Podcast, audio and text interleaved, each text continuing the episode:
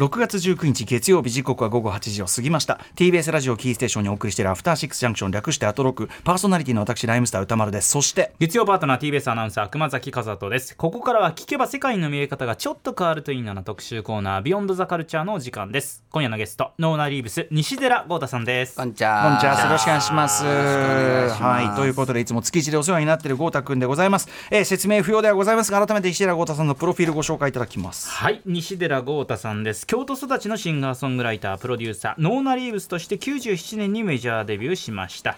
ソロ活動としましても去年から今年の春にかけて日本の名曲をカバーしアナログレコードでリリース。3月22日にはカバー企画の集大成となります。サードソロアルバム「サンセットレイン」もリリースされています。そしてこのサンセットレインが7月5日水曜日にアナログ版でリリースされます。さらにこの夏です。アナログ化される作品もう一つあります。ノーナ・リーブスが2000 2000年にリリースした5枚目のアルバム「ディスティニーが8月5日土曜日にレコードになって再び発売となります。さらに郷太さんは執筆活動もされておりまして1月には初の自伝的小説「ナインティーズ」を文藝春秋より出版されています。多岐にわたる活動の中当番組「アフターシックスジャンクション」では毎月一度月曜日にご登場いただきまして洋楽邦楽の歴史を分かりやすく紐解いていただいております。はい、いつもお世話になっている豪太くんでございます。ちょっとね、活動もまたさ、あの、はい。そっちも活発だから、先にちょっとさ、お知らせもしといた方がいいんじゃない？あーあなんか。いいですか？うん、今ちょうどあのソロソロ活動を、ん。まあ、本格化したっていうと変なんですけどライブまもね、あったりするわあけで。そうなんですよ、ノーナリーブスも今やってるんですけどあの西寺豪太ソロで、まあ、このさっき言っていただいた「サンセットレイン」っていうカバーアルバムを出して、一応それのリリースライブみたいなことを下北沢のクラブ Q で6月25日日曜日に開催するんですが、これがなんか、まあ、 SANABAGUN.のメンバーが割とバックについてくれたりとかして、結構最近の仲間たちとやってるんで、すごいバンド形式が楽しくてよくて、えそれで、まあ、あのチケットは売り切れたんですけど配信もあるので、まあ、ぜひ見てもらえたらいいなっていうことと、あと Kevin's English Room というもう大人気の200万人ぐらいフォロワーいるんじゃないかなっていう、YouTube の英語を、まあ、面白くお教えるような3人組がいまして。でその中の山ちゃんっていう、えー男性がですね、あの仲良くなってあのいろんなポッドキャストとかで出会っていくうちに、で僕のこういう音楽の話とかをすごいこう興味深く本読んでくれたりとかして、うん、で曲を作っていてそれを聴かせてもらったらすごい良かったんで、じゃああの今回ライブやったことないっていうんで今回この僕のバンドの、まあ、前座という形で初めてやってみないかということで、まあ、大日雄大君っていう、まあ、僕の、まあ、今のパートナーがバンマスになって。だからちょっと山ちゃんが出てきて僕が出てきてみたいな。で、一緒に何かやるかもしれないしみたいなはい。ライブになってます。だからちょっと新しい展開で面白いなと思ってるんですがそれとまああの本当に、えー長野県飯山市で信州飯山ノーナフェスというイベントをコロナの直前にやって堀米康之君と堂島康平君が来てくれてすごい楽しかったんですけどうちのバンドのドラムの小松茂という男が長野県の飯山市出身で。で僕もあの全然ノーナになる前に学生の頃18の時に、あの夏にマダラオっていうところでやったジャズフェスに、あの今のあのキリンジでベース弾いてる茅ヶ崎と小松と僕と、まあ、先輩とみたいな感じで車で 行ったりしてそのお世話になった、まあ、あのご家族とかもいるんですけど、はい。でその信州飯山でフェスをやって大成功だし毎年やろうって言ってたらコロナが来てまあいろいろあのビルボードでやったりなんか変な形でやってたんですけど、変わったその飯山ノーナフェスなのに飯山じゃないところでやるみたいな、それが今回また復活するということで8月5日の土曜日に、えーライブをやるのでぜひ来てもらいたいなとうん。思ってます。場所は場所はどこなんですか？あの飯山の中飯山の駅の前にナチュラっていう、あのー熊健吾さんが作ったかなり洒落た形の木造の、はい。なんか、まあ、木造というか、ううん、木木がすごいふんだんに使われてるホールがあって、ん。そこでやるんで、まあ、駅からすぐなので、んうん。はい。まあ、あの小松茂さんがすごいうちのバンドのドラムがものすごい頑張ってて、うんうん。だから僕はこれはどっちかというとお客さんというか、まあ、楽しいお祭りに参加させてもらうって感じなんです。があのミュージシャン主導地元フェスみたいなのねたまにあるけどさ。そうですね。そうですねタスマニあの鹿児島のあのさあのあのタップゾンビのやつをさあはいはいはいさ。うん。そうですね。僕かいいよねそういうの。先月僕も京都で、えっとタクタクっていうところで僕が仕切りで、あそうだよね。うん、やったりもしたね、まあ割とそういうのが最近まあトキさんとね、やったりとかしたんでいいですよね。結構バンド活動およびそのソロのライブを一生懸命やってる、今日この頃です。サツマニアンヘスでした。失礼しました、はい。そうそうそうそうそう。はいということで、えーはい。豪太君お忙しくしている豪太君でございますが、この番組ではね月1で、えーはい。洋楽スーパースター列伝その他もろもろえー音楽講義企画をやっていただいておりますが今回は前回に引き続きこちらをお送りします。ノノーナリウスに寺豪太の洋楽スーパースター列伝初、えー祝初弁米ナンバーワンから60年生きる伝説世界史上最高シンガーソングライタースティービー・ワンダー特集パート2さあということでスティービー・ワンダーでございます。まあ皆さんそれぞれスティービーの名曲みたいなのはね、あのもちろん知ってるし、えーいい曲だなと思ったこともあるだろうしあとはえこれもスティービーだったのとかねいろいろそういうのがある。とにかくキャリアが長いんで、えーキャリアが長い上にそのどの場面にもめちゃくちゃ歴史的名曲がある。そうですね。てかしかもその歴史的名曲がアルバムの中にボコボコ入ってるみたいな。そうですね、だからもうあの世界で一番いい曲、はい。ねいつもあの豪太君が言うやつ、はい。あの最安売り。もう。そうですね。もうまあこれあの一言最初に言っとくとこのイーズンシーラブリーも今日はあのはい。曲としては聞きませんので、え可愛い愛車かかんないんです可か愛い愛車 BGM 扱いということで。そんぐらいじゃないと入んないんだもんね 入んない入んないんだとんでもないしょうがないんだよ。だからもう世界で一番いい曲も入んないんだよ。そうですそうです。大変なんです大変なんです。でもそんぐらいの感じですよね。渋滞してますからは、はいいということで、えースティービー・ワンダー特集でございます。現在73歳。まだでもさ、売れたのが早いから。そうですね。12歳でねレコーディングしてまだ13歳でも大ヒットなんで。まだ73歳って感じするよね。そうなんですよね。本当に歴史を全部ポップスの歴史をこう見てきたというような形の方なですけれども。はい、皆さん、はいとにかく安心していい曲いっぱいかかるんでね、はい聞いていただきたいんですけども今回はどのぐらいの時期ですか？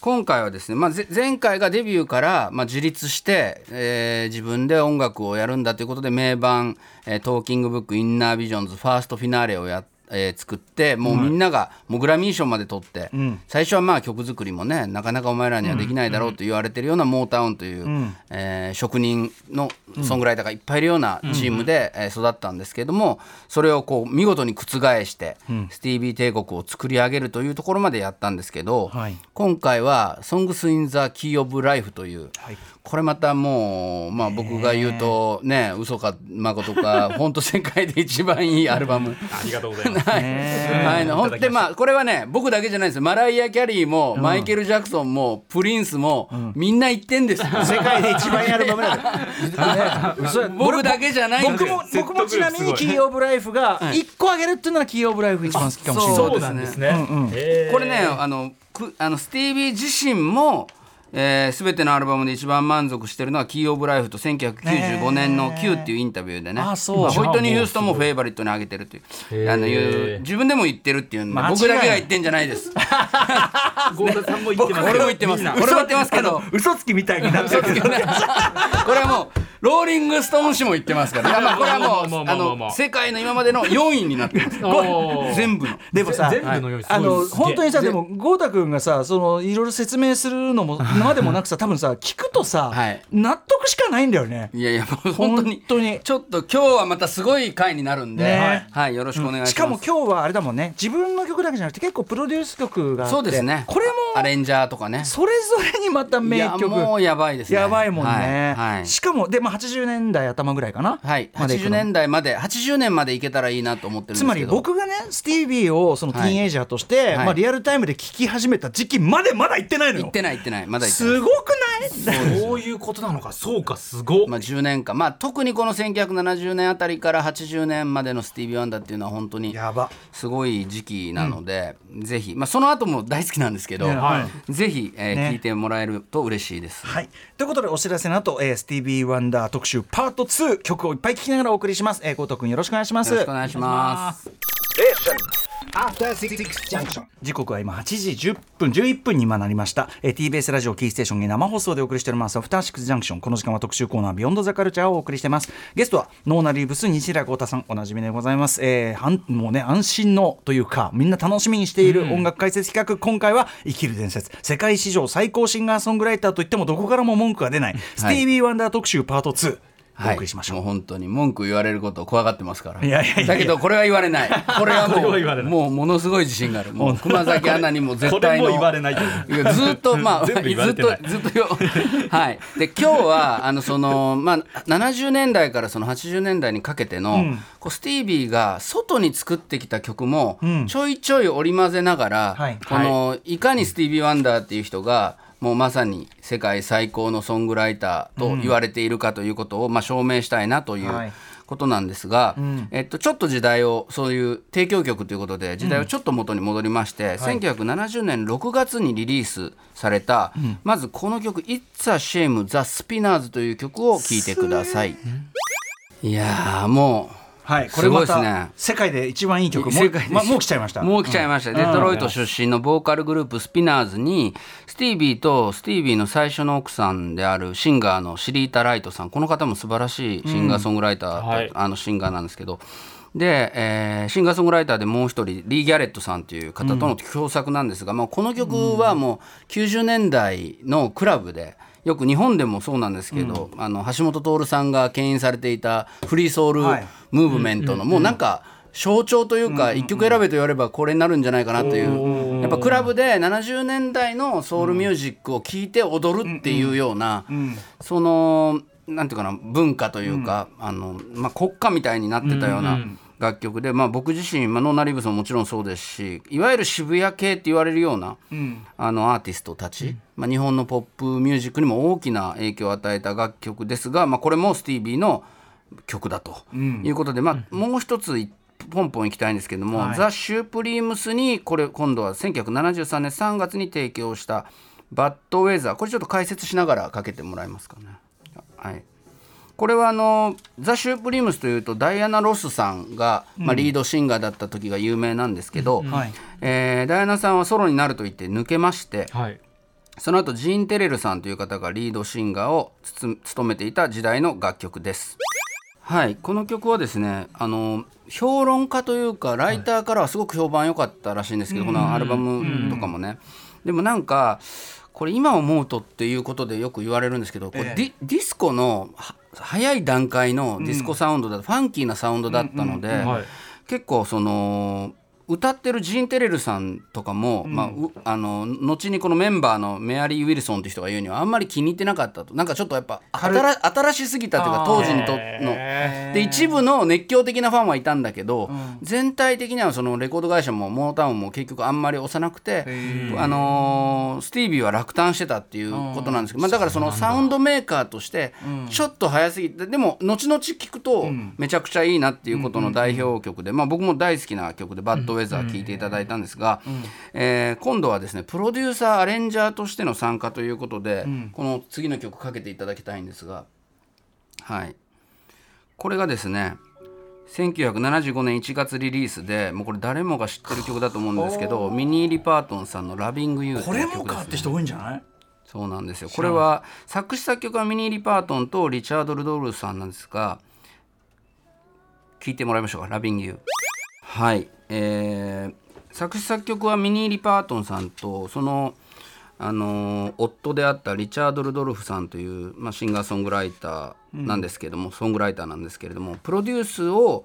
えスティービーとそのリチャードが協力してやってるということでもう1975年4月に全米ナンバーワンシングルになったんですもうこの曲に関してはもうし1位になったとかそうどうでもいいぐらいの、もうタイムレスなもそうね。うもう名曲。熊崎君もねこれもかってね言ってましたよ。そうなんです。これみんなね当然知ってる曲。この曲がやっぱこのいう形になった時にこうデモが最初あったらしくてシンプルな。でそれでまあみんなでスティービーも含めてこうレコーディングしてたらしいんですけどドラム入れたりベースをし入れたりしてでもなんかデモの方がいいんじゃないかってスティービーが言い始めてそれでこうベースもドラムもないこのシンプルなあのアレンジになったそうで。確かに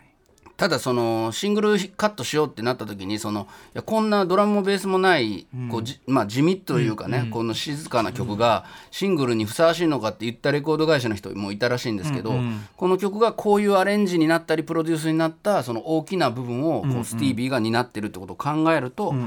やっぱりスティービー・ワンダーってそういうプロデューサーとしてもすごいなという。ね本当だね。うん。このミニー・リパートンさんはスティービー、まあ、この前、えー紹介した「ファーストフィナーレ」というアルバムの「クリーピン」っていう曲で歌ったり、まあ、お互いこう行き来するほどお互いをすごいリスペクトし合ってた仲なんですが若くしてあのミニーさんは亡くなってしまうんですけれども、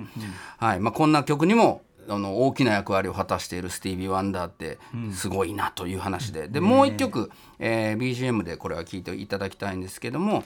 えージェフ・ベックが、えー代表これもジェフ・ベックにとってもざ代表曲になった「悲しみの恋人たち」「Cause We've Ended as Lovers」という楽曲でですね1975年3月にリリースされております。もともと「迷信」って日本で呼ばれてる「スーパースティション」っていう曲をスティービーはジェフ・ベックに「まああげるよ」って言ってて「ありがとう」 Thank you な」言って言ってたんですけれども、えーモータウンにこんな曲ありまんねんけどジェフ・ベックにあげますって言ったらですね「お前はこんなええ曲をなんでお前自分で歌わへんねんや」と「お前は何なんや」っていうことで、ね、言われましてですね「すんまへんジェフ。ほんまあのせっかくあげる言いましたけど うちのこれが怒ってまんねん」言って。で「迷信」って曲をあのう歌ったんですよ、自分で出したらもうず大ヒットしまして、えで「ごめんやでごめんやで」と、あんなにあげる言うたもんが自分で歌ってヒットしてもうてと、すんまへんと いうことでですね。それであのあれ？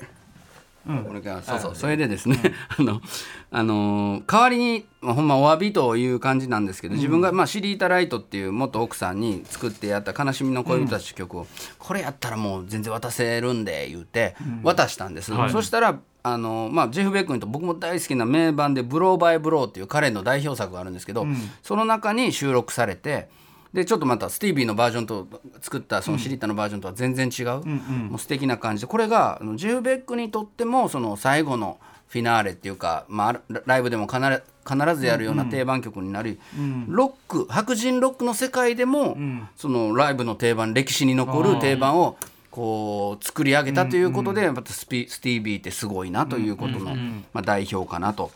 いうことで。これをまあ言えばこう今まで話していた「インナービジョンズ」とか「トーキングブック」「インナービジョンズ」ファーストフィナーレなんかの前後にこう、そうだよね。他にもいっぱいあるんですけどこういう曲を作り続けてたスティービーすごいなというところからです。えー、1976年4月に、えースティービーはモータウンとこれまだ3年契約だったっていう話なんですけどモータウンは、あのと契約する、まあ、このこのまま更新しないってあのスティービーが言ってですね、ベベリー・ゴーディが「こんなこと言うなや。お前はわしが育てた」みたいな話前回したと思うんですけども、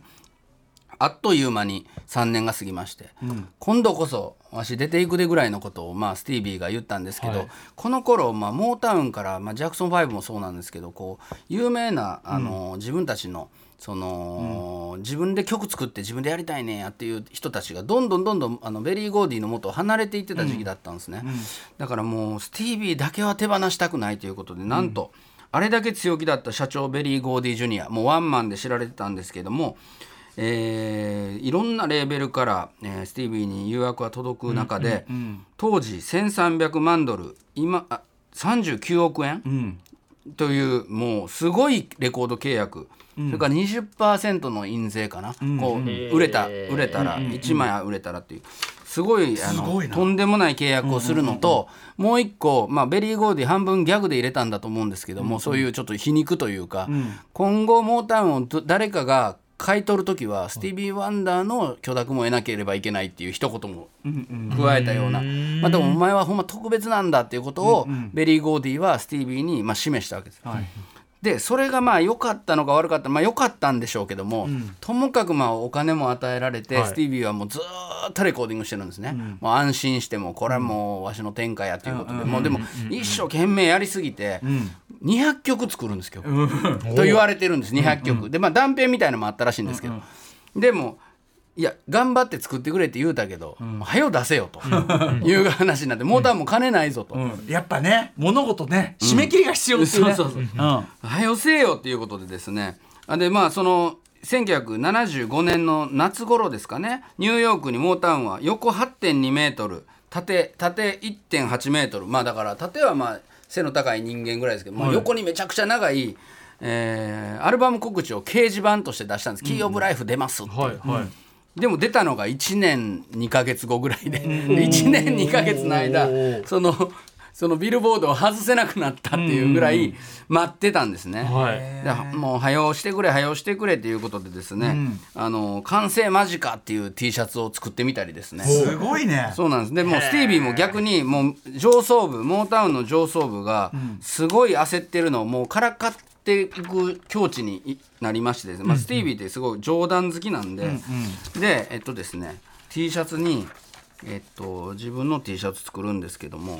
えーっとですねなんて書いたかというとあそうまだ終わらないの「Are we finished yet?」っていうまだ終わらないの T シャツを着たりですね、あのこれからかけようとしてるんですけど「コンテュージョン」という「不詳」という曲があるんですが、えーあ BGM サーデュークに変えていただけますか、はい、あはい。まあ、これこれはまああのキー・オブ・ライフに入っている楽曲でこれも有名なんでかけないという 逆にね。逆に。逆に。このクラスかかってここないですねのクラスがもうイーズン・シラブルもこれイズンシもかからないラブリーサーデュークはかかりません。かかりません。はい。はい。これで、えっと、キー・オブ・ライフがもう、まあ、でできる最中にもう、もう、ま、はよせえ、はよせえ、もうええアルバムできとるやないかっていうことなんですけども、あの、 Let's mix、まあ、 Contusion って曲今からかけるんですけど、はい。 Let's mix Contusion again みたいなことをね、T シャツ着て、レコーディングして、モータウンのスタッフが、あの、見に来て、はよせえよと思ったら、スティービーがまだ終わりませんみたいな T シャツ着て、レコーディングしてるもうもうというような。一回この曲ミックスし直しますもんまあ そうそう30回ミックスしたらしいんですけど「コンテュージョン」という曲は。はい。えーと今かかってるのはジャズ界の巨人デューク・エリントンに捧げたポップチューンで全米ナンバーワンヒット、えージャズへの愛情を表明した楽曲が多いのもこの「キー・オブ・ライフ」というアルバムの特徴でした、すげえ。LP レコード2枚、え4曲入り EP ドーナツ版。おこれの組み合わせでだからまあ結果3枚組みたいになったものすごいアルバムになるんですね、この。それでですねえーさえー、とこのグラミー賞アルバム・オブ・ジ・イヤーもう年年間のアメリカおよび世界で出たアルバムで一番いいのを決めようという、ある、あのー評論家たちがあのそれから音楽業界の人が決めるグラミー賞という賞があるんですけど、それをスティービーは3枚インナービジョンズファーストフィナーレ、この「キー・オブ・ライフ」で出す出したら取るという、そういう快挙も成し遂げる、え。ー名盤になっております。はい。はい、というわけで、えーこのアルバムやっぱりそのさ去年あ前回聞いた前回聞いてもらった時よりも時代がちょっと進んでますので、このジャズフュージョンというような、そのインストゥルメンタルで結構こう楽しい演奏を、まあ複雑で面白い演奏を聴かせていくというような、ブームがこの時代到来してきたことをまあ載っているような楽曲なんですが非常に僕も好きな曲で、ギターは、えー歌丸さんはご存知だと思うんですけど1983年の映画「フラッシュダンス」で「マニアック」っていうね、曲をはや流行らせた、はい。マイケル・センベロさんが弾いております、それでは一旦、えーキー・オブ・ライフの中から「コンテュージョン不詳」聞いてください。はい。これもよくね先ほどもテレビとかでもかかってる、うん。あの非常にポップなジャズフュージョン、インストゥルメンタルでね、うん。でこれベースはネイサン・ワッツというあの、まあ、この方も屈指のベーシストですけれどもスティービーとは長いパートナーシップを保っておりましてダフトパンクとかが10年前とかにグラミー賞で、あのスティービーとファレルとあ集まって演奏した時もこのネイサン・あワッツが、えーああ姉さん、あ姉さんワッツか。ごめんなさい。間違えました。今わ忘れてください、はいあの今のことは忘れてください、えーででですね、えっと他にもいい曲がいっぱい入っておりまして、えーノーナ・リーブスが、えーカバーしたことでも僕にとっても思い入れある楽曲で、これはね、はい。もう最高ですね。はい。私も大好きですこの曲。そうなんです。ジョージ・マイケルとメアリー・ジェイ・ブライジによるデュエットカバーも素晴らしい「えー、アズ永遠の誓い」聴いてくださいはい、えー、キー・オブ・ライフからどの曲聴いてもらおうかなと思ってたんですけどやっぱりこの曲は外せないなと、私はスティービー・ワンダーで一曲選ぶというなら「アズ」を選ぶというぐらい大好きです。これはいい曲ですよね。もうもうあのね全ての瞬間が最高。構成とかも本当に余計な音も一個も入ってないメアリー・ジェイ・ブライジとジョージ・マイケルが歌ったのではその2番からメアリーが歌うんですけど、そのその女性とのデュエットになってもいい。ので、スティービーの曲はもうカバー曲もことごとくみんな素晴らしいんで、まあ本当にいい曲だからってことはあると思うんですけど、さっきちょっと間違って僕そのネイサン・イーストとネイサン・ワッツのあのネイサン・イーストっていうスーパーベーシストがいて、ダフトパンクで弾いてたのはネイサン・イーストだったんで今ちょっとあワッツじゃねえと思って。すいません私は。すぐ訂正できたかい。やいや、僕が今気がついて、あの良かったです。言いかけてあこれは違うと、僕どっちかというとこのネイサン・イーストがこれちょっと話全然それるんですけど、ネイサン・イーストが日本に来た時に、ネイサン・イーストの方なんですけどこの話は、ネイサン・イーストのお兄さんがあのマネージャーやってたらしくて姉さんの。はい。姉さんの兄さんがっていう話を関係者がしてたから ややこしいなっていう話をしたかったんですけど 姉さんワッツと姉さんイーストも違うしなんかもう話がごちゃごちゃになっちゃって頭姉さんの兄さんがそこにいるんですけどっていう話になって なんかくくだらないけど僕は好きなんでたまに思い出すんですよ。それは姉さんイーストの話だったんですけどややこしい話で頭がさっきこれ違うなって思そのやって姉さんの兄さんの話引っ張られすぎたんで姉さんと兄さんの話をしたかったんで、そっちにしようと思ったらちょっと違うことになっちゃって。すいますいませんでした。はい、恥ずかしい。くだらない話なんですけど。まあ、に姉さんイーストの兄さんがマネージャーだっていうことだけは覚えておいてくださいう。ん分かりました。これはもう忘れられないはい、ですね。スーパーベーシストの彼もね。はい、えスティービーを、まあ、てよく手伝ってるのは姉さんワッツです。はい。ということで、えーこのあのアルバム「えーキー・オブ・ライフ」はもう本当に世界的にも評価されるんですが、えーその後ですねもうこれもう、えー他にももう一曲いっぱいあるんです。が「まあ、サマーソフト」っていう曲だけでもちょっと聴いてもらおうかな出だしだけでも、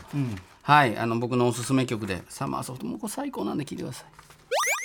この曲もまた本当に素敵なんですけど、この曲はどちらかというとこう「キー・オブ・ライフ」の中で言うとそれまでのスティービーこうトーキングブックとかファースト・ベナルとか、インナー・ビジョンズにあったスティービーの世界に近い楽曲かなと思いますね。これ1970年代もちょうど途中あたりに、まあ、1970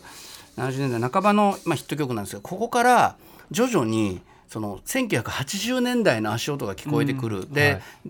ちょうどディスコがもう流行っては廃れてっていうのがその間にあったり、あと1980年代の初頭には僕もよく話しますけど MTV っていうものができたりとか、まあ、いわゆるビビジュアルで踊ったりとか、なんか歌ったりなんかその姿を見せるみたいな意味では、やっぱスティービーにとってはすごくちょっと不利というか、まあ、ダンスしたり踊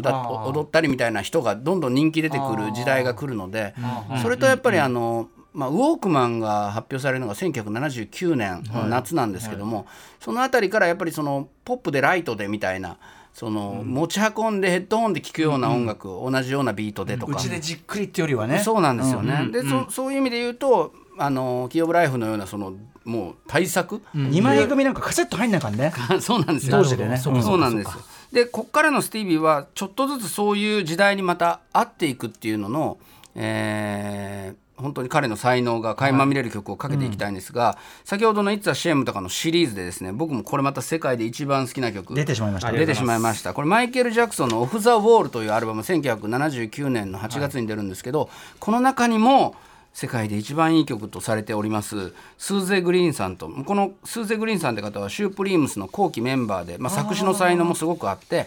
えー作詞家になられた方なんですが彼彼女との共作である「I Can't Help It」これスティービー・ワンダーの楽曲なんですが、えー収録されております。これをぜひ聴いてください。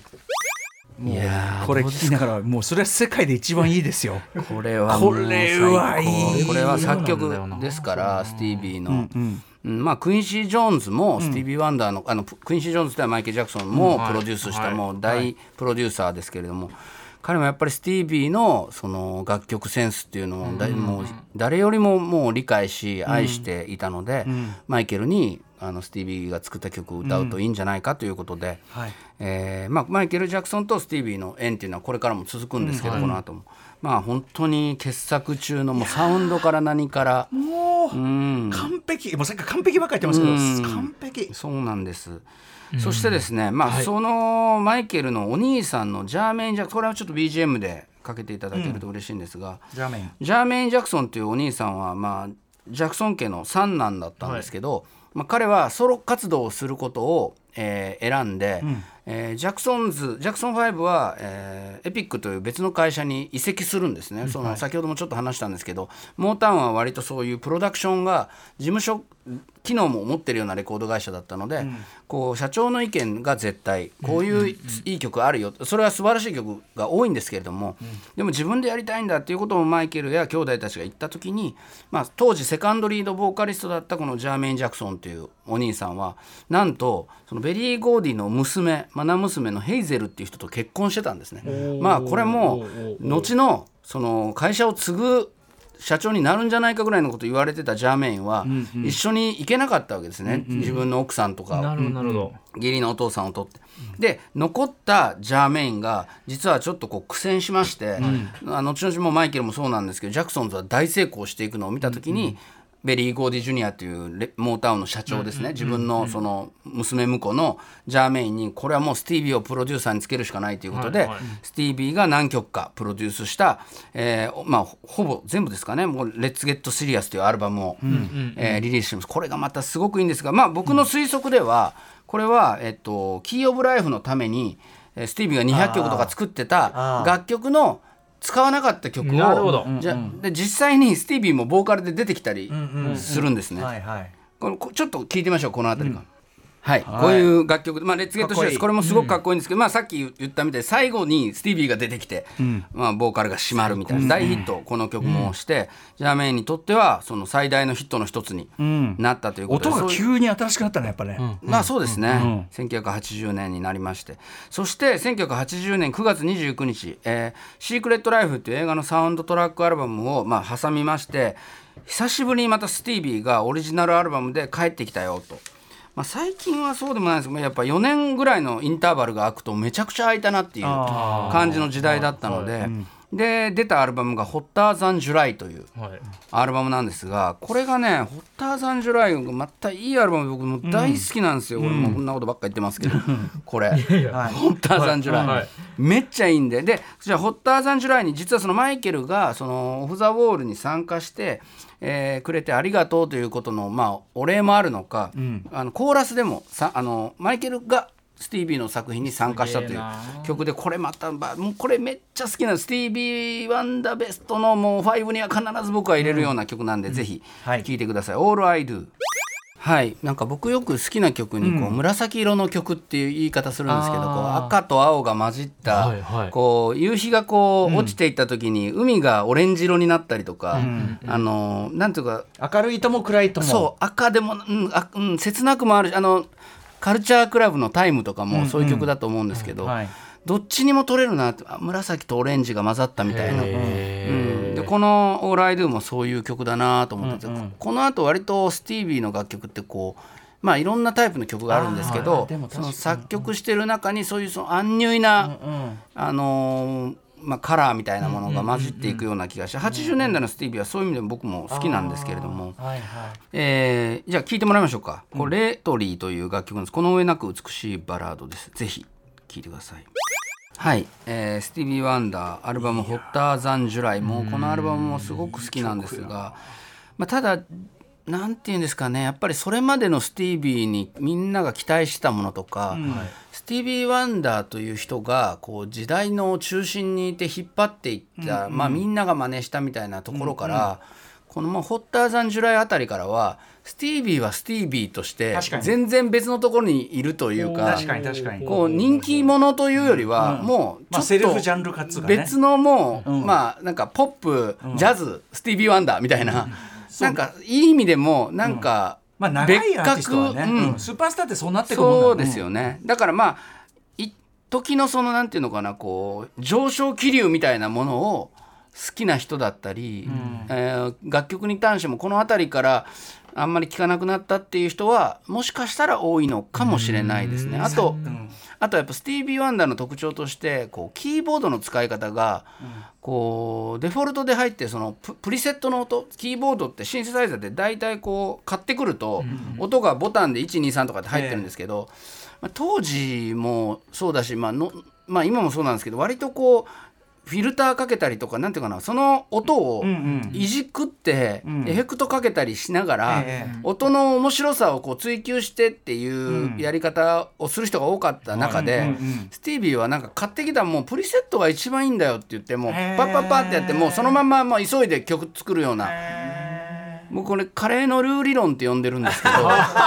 そのねまあモンドカレーにしても、はい。そのその天才的なこのまあ企業がもういろんなこと考えて作ったものにまあ僕らはソースちょっと入れて美味しくなったとか言うわけじゃないですか、はい。ちょっとビール入れてみたりとか、うんなんかこう何かちょい足ししたい気持ちってあるでしょ、はい。はい素人ながらに、はい。はいはい。だけどやっぱりそのままやってみろよっていうそれが一番美味しいんだっていう。考え抜かれてんだから全然、まあしかも工房筆を選ばず問題でもあるよね。そうそうそう。だからそのスティービーぐらいになると、はい。別にこういう音でもめっちゃいい曲になるみたいな。そうそうそう。まあまあなんですけどやっぱりその時代性がすごく出ちゃうっていう部分もあって、後々聞いた時に、シンセとかだともろにペラペラの音そうだみたそそう。そういうな感じだね。そうそういう風なのを逆にこう愛好していったっていうところはちょっと時代とまた別の枠でスティービーが走っていた理由かなと、でこのね「あのホッターザンジュライ」であの一番もしかしたら有名な歌はこの「Happy Birthday to You」っていうね、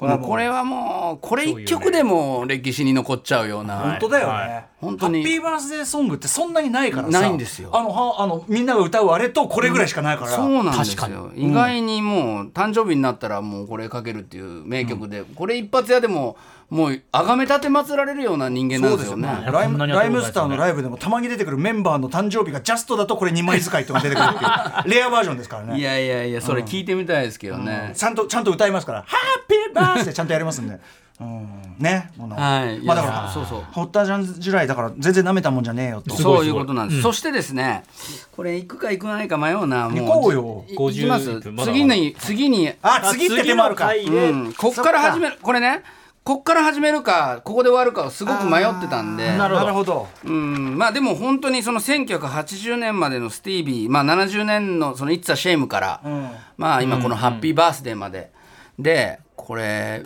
熊崎アナどうでしたかね？いやまだ途中だと思うんですけども、まだ途中です。この段階であこの曲もこの人だったんだ楽曲ランキング1位かもしれないです。ああそう今まですごい人たちたくさんやりましたけどいっぱいやりましたけどね。トップだと思います。あこれも？あれも？あれも？そうですよね。でまだまだあるわけじゃないですかだってはい、そうです。もうようやく中学生の佐々木史郎少年が弾き始めます、あこの辺りこの次のパーおトー次次のアルバム。次のパートはいいはいはい。そうなんです。だから次はもう3回目に突入する中で、まあ、もっとヒップホップのまあ本当にクーリオがやった「ギャングスタ・パラダイス」とか、このキ「キヒー・オブ・ザ・ライフ」というアルバムの中にも、そういうなヒップホップの、まあ、ネタといいますか、そのインスパイアされる元になった曲もいっぱいあるんですが、